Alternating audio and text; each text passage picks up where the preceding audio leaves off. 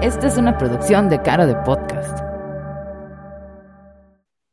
Cuando estoy con mis amigas, ya sea en un viaje, en una reunión o celebración, yo soy siempre la encargada de tomar fotografías. Me gusta. De hecho, cuando no voy a las reuniones o a los viajes, hay muy pocas fotografías que se queden de recuerdo. Mi comadre Lucy dice que mi cámara es mágica porque todas las fotos que tomo de persona o de personas diferentes, todas las personas salen bien. Pero yo le he explicado que no es que sea mágica la cámara, sino que lo que hago es que tomo muchísimas fotos porque estoy consciente de que en la vida, en todas las cosas que hacemos, tenemos que practicar, tenemos que fallar y de esos errores aprendemos. Tomando muchas fotos, puedo aprender cuál es el mejor ángulo de las personas, cuál es la mejor luz, cuál es el mejor acercamiento, desechar todo lo que nos sirve y quedarme con la información que es útil. Este es el mismo camino que he tomado acerca del servicio a mis clientes. Cometí muchos errores cuando comencé mi empresa, pero aprendí infinitamente más.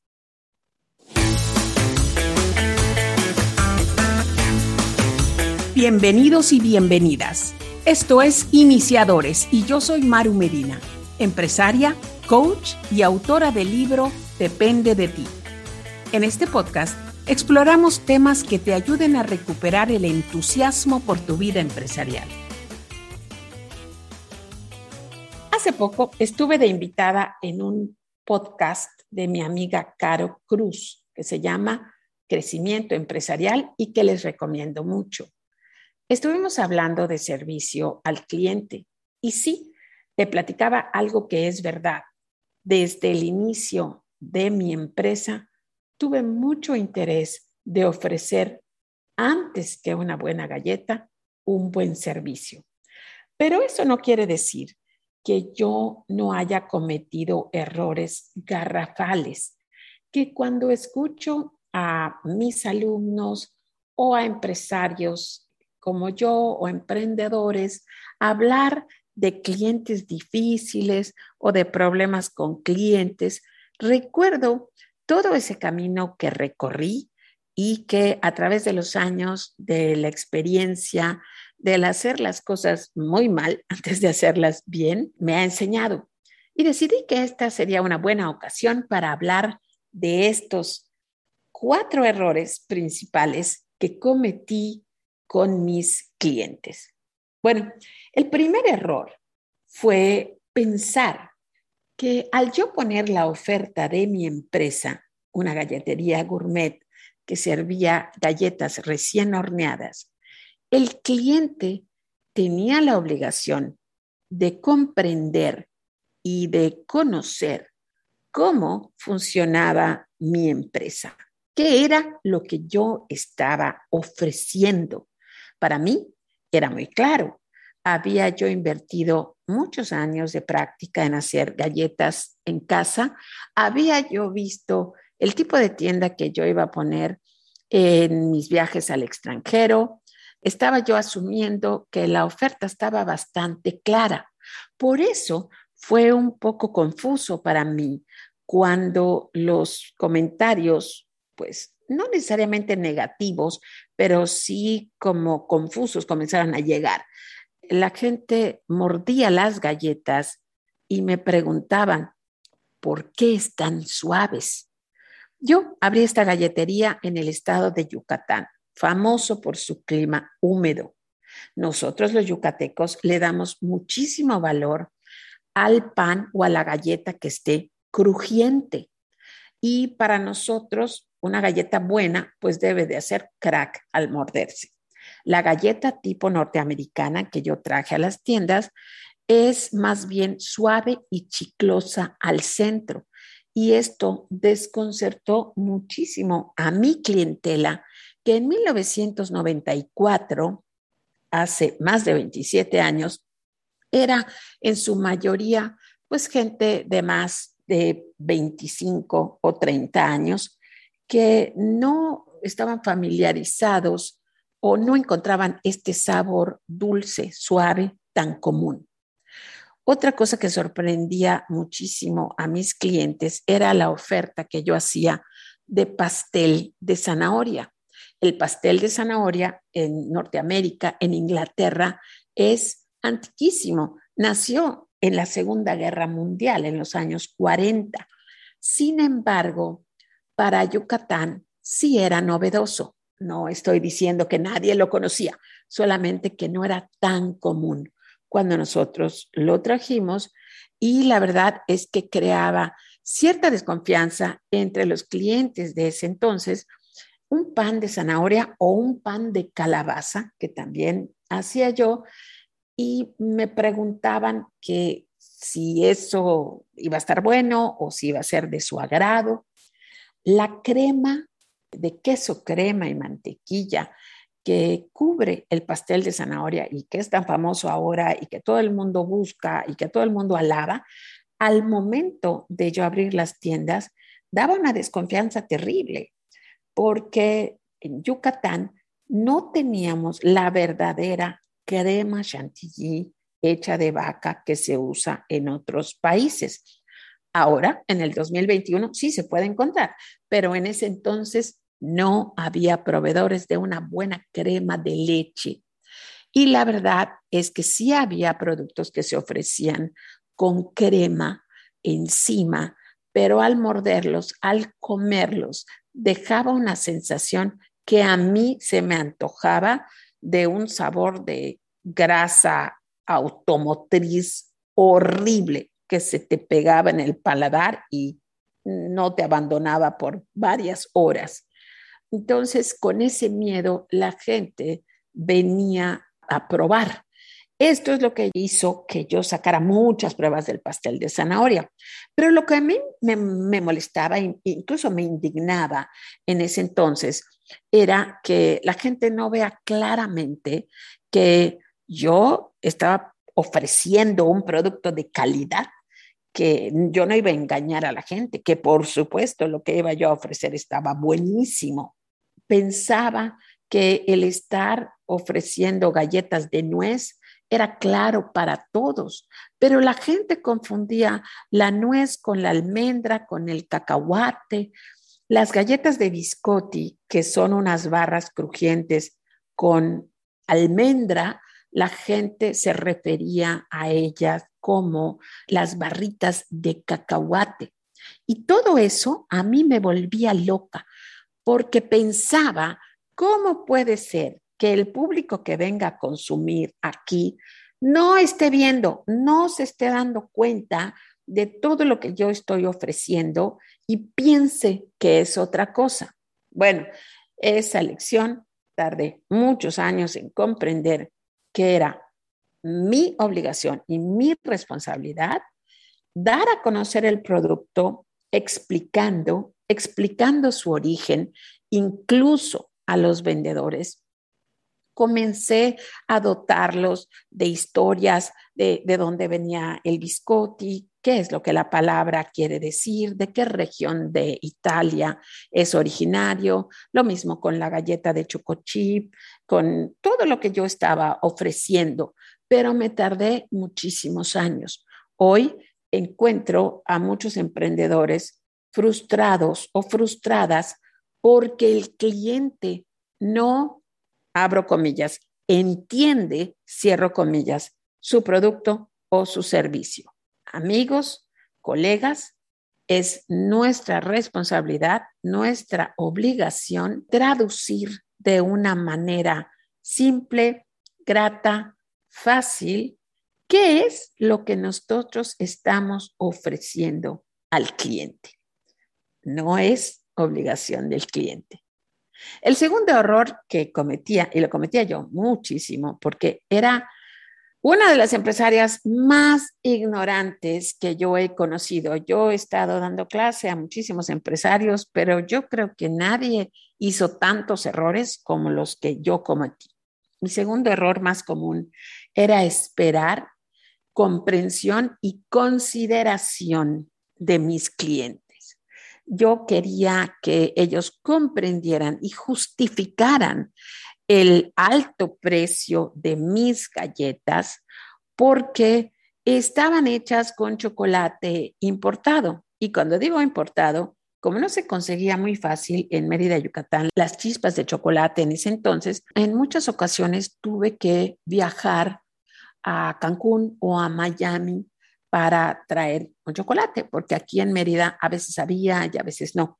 Si la decoración de una galleta tenía adornos igual que había yo traído en mis viajes y había yo traído paquete especial, la gente veía súper raro que yo lo cobre tan caro. Me acuerdo muy bien de una señora que al preguntar por el precio de las galletas de Navidad, esto fue, no sé, hace 25 años, la alzó así casi en mi cara y me preguntó, ¿cómo te atreves a cobrar 25 pesos, ya no me acuerdo cuándo era el precio, por esto que es solamente azúcar, huevo, harina y nada más? y yo me acuerdo que, me ponía loca, no me ponía yo a discutir a los, con los clientes, pero sí me ponía yo súper mal, porque yo pensaba, ¿cómo no puede ver esta señora todo el esfuerzo, todo el trabajo? Pero la verdad es que ni era obligación de la señora ver esto y simplemente comencé a comprender, aquí está mi producto y hay algunas personas que lo van a amar lo van a comprender, van a ver el trabajo y hay otras que simplemente van a ver azúcar, huevo y harina y nada más. Pero que así son las cosas. Otra manera que yo buscaba comprensión era que los días 25 de diciembre o primero de enero, yo decidía abrir mi tienda porque pensaba que seguramente, y siempre tuve razón, seguramente iban a haber personas que después de las 5 de la tarde del día 25 o del día primero de enero querrían salir a tomar un café. Pero obviamente ya se había agotado todo de las vitrinas por los días de fiesta anterior y solamente habría para servir café y un par de sabores de galletas. Recuerdo que me iba yo tempranito, cocinaba, hacía casi siempre un pastel de manzana que no vendo de manera regular y yo me sentía como la heroína del cuento porque yo estaba en la mañana, cuando todo el mundo estaba durmiendo, yo estaba en la mañana cocinando para mis clientes. Y pasaba, no con cada cliente, pero de repente venía alguien en la tarde, se apoyaba así en la vitrina, abriendo los brazos como para hacer un recorrido con sus ojos de izquierda a derecha. Y después me preguntaba, ¿esto es todo lo que tienes?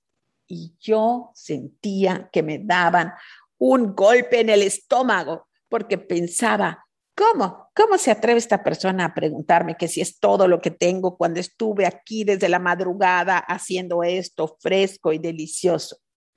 Pasó el tiempo, estudié, comprendí que mis clientes no están obligados a saber ni a pobretear todas las horas de trabajo el sacrificio, el gasto. Esto es el precio de tener un negocio el madrugar, el sacrificar, el dejar de ir a reuniones, el invertir todo tu dinero en tu material. Esto es algo que escogemos hacer y no lo debemos de escoger solamente porque vamos a recibir un aplauso o la admiración de otras personas. Este error afortunadamente desapareció, pero lo tenía yo muy bien simbrado adentro tuve un tercer error. El pensar que el cliente tiene la razón. El cliente casi nunca tiene la razón, pero quiere lo que quiere. Y no solamente nosotros creyendo que el cliente siempre tiene la razón, nos metemos en muchos problemas, sino que también dejamos que el cliente cambie nuestro producto. Y nos molestamos con el cliente y le echamos en cara al cliente y le reclamamos al cliente y hablamos mal del cliente, pero no deberíamos de hacer eso. Me di cuenta de esto años después. Nadie me obligaba a hacer un pastel de boda.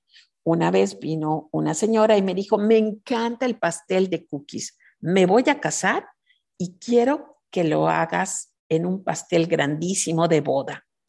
Y yo que tenía la empresa nueva, que no quería perder a ningún cliente, le dije que sí.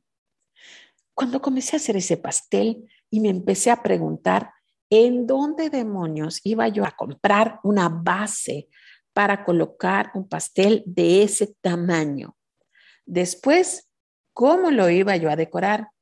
Yo decoro galletas, pero decorar pasteles es otro juego de pelota.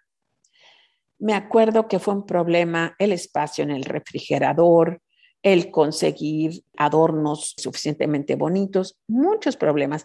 Y ya que, según yo, conseguí salvarlos, el día que la persona vino por el pastel y se lo saqué, me preguntó, oye, ¿y no tienes una caja donde poner esto? Y yo casi me voy de espaldas.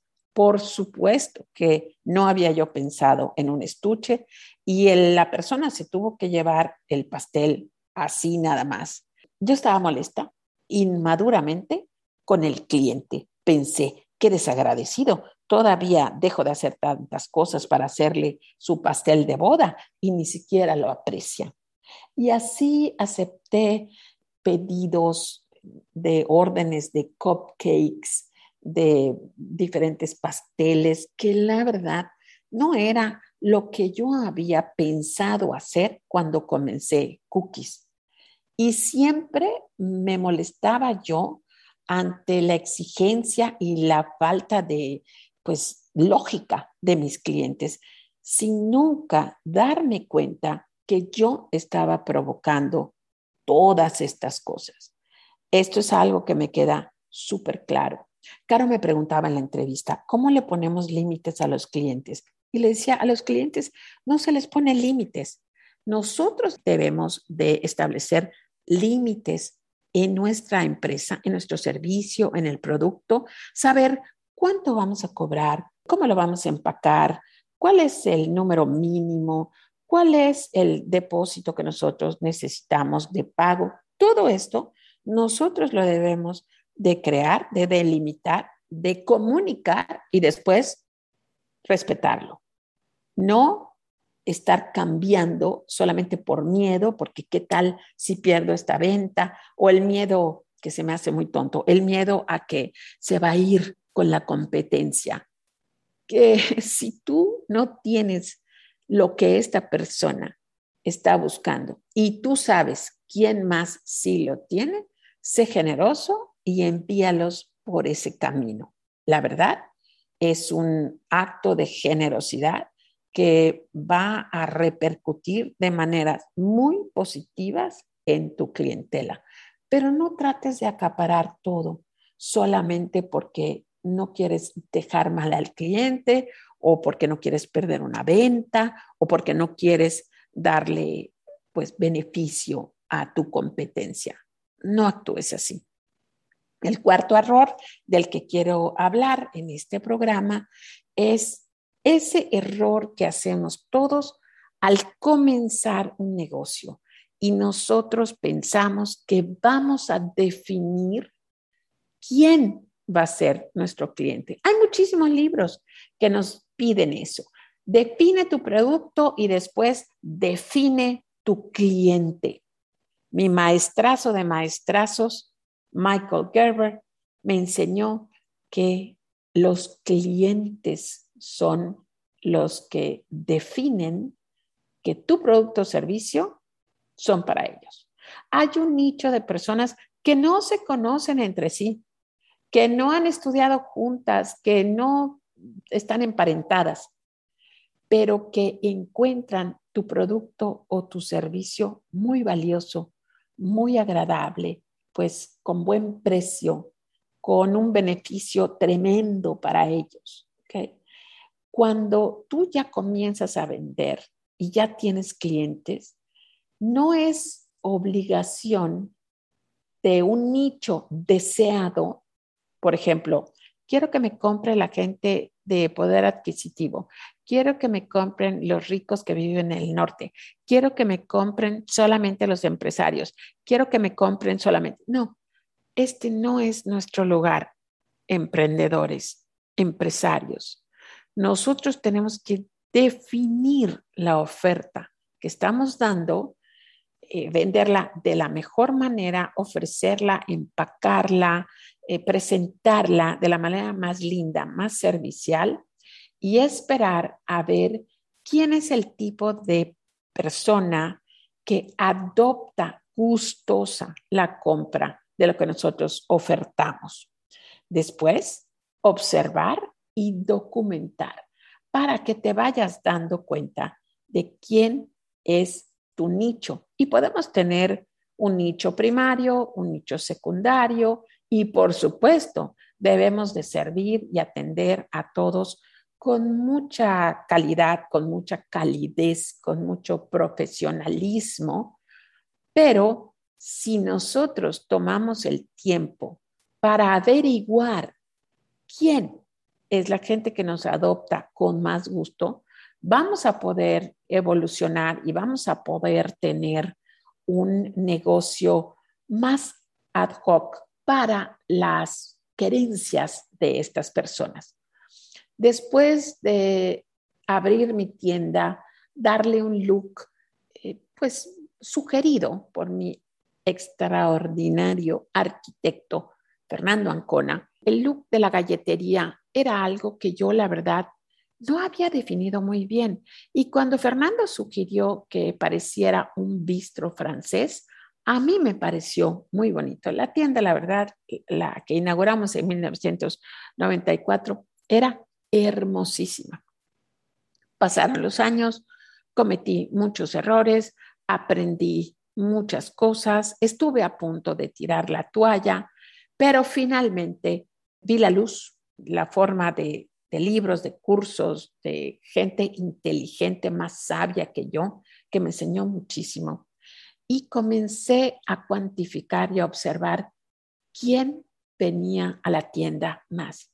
Fue así como descubrimos que las señoras jóvenes con hijos chicos eh, les gustaba llevar a sus niños a cookies, sentían confianza, sentían que estaban dando algo natural y eché una observada a mi tienda y vi que la verdad era un bistro francés que no estaba decorado ni estaba puesto para servir a familias con hijos chicos. Bueno, la vitrina del mostrador estaba tan alta que un niño de siete años ni siquiera alcanzaba a ver si su mamá o su papá no lo cargaba para elevarlo y escoger una galleta.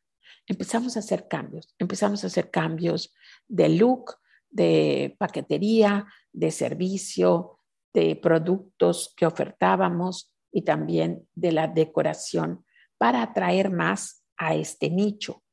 Y ese error eh, que compuse, el error de pensar, yo voy a decir quién me compra y comprender que yo no tengo nada que ver en escoger al cliente, sino simplemente dar la oferta y ver y esperar a qué grupo de personas le agrada, esto es lo que ha ayudado a hacer Cookies una empresa sumamente rentable.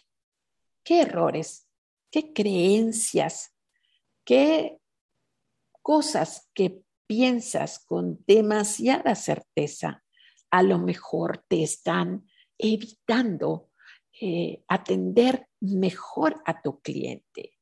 Las creencias de que los clientes son difíciles, la verdad, nos evitan hacer mejores ventas, crecer mejor, capacitar a nuestros colaboradores de una mejor manera Y realmente tendremos que hacer un alto, no para pensar que no debemos de ir por el camino cómodo de echarle la culpa a los demás, sino más bien de observar, comprender, analizar y crear formas diferentes de atender a nuestros clientes, cambiar el ángulo desde donde vemos las cosas.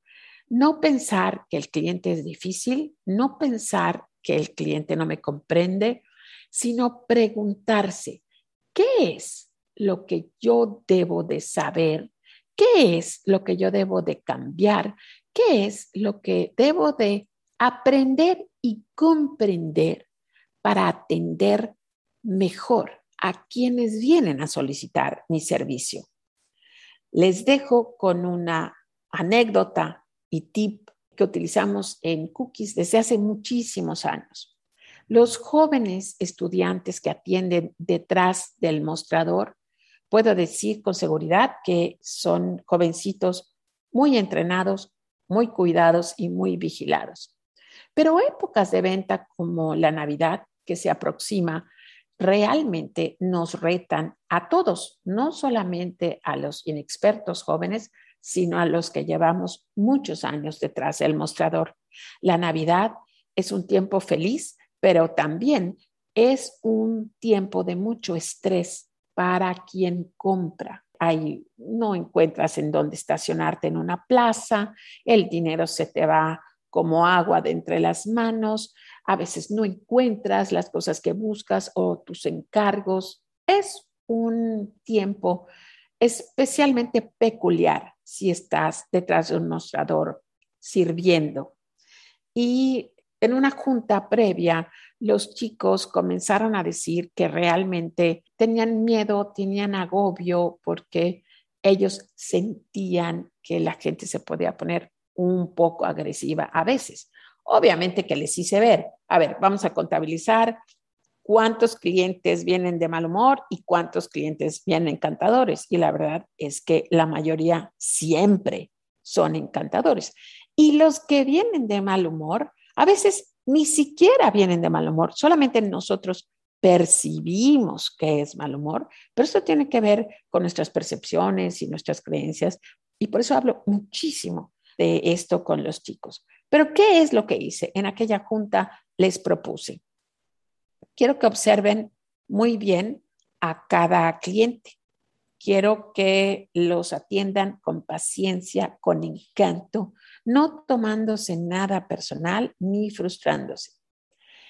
En enero nos vamos a reunir y quien traiga la historia más simpática, más increíble, más divertida, más extraordinariamente rara de alguna petición del cliente, va a ganar un premio en efectivo. La primera Navidad que lo hicimos y todas las Navidades que lo hemos hecho ha tenido un efecto sensacional porque el chico deja de enfocarse en su timidez, en su falta de seguridad y trata de servir y de comprender con generosidad a estas personas que demandan cosas que a veces no tenemos o que a veces no comprendemos, porque están enfocados más en la experiencia de comprender al cliente para luego venir a narrar historias que en ese enfoque que muchos servidores tienen de este, me gritó, me maltrató, me humilló. Es solamente dirigir al equipo a tener una mirada fresca a la hora de servir. Y eso va a ser tu empresa una empresa amable, sensacional, donde tanto cliente como colaborador tenga una experiencia muy grata.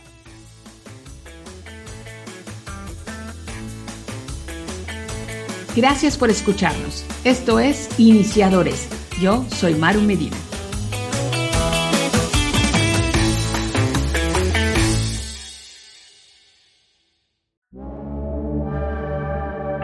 Podcast.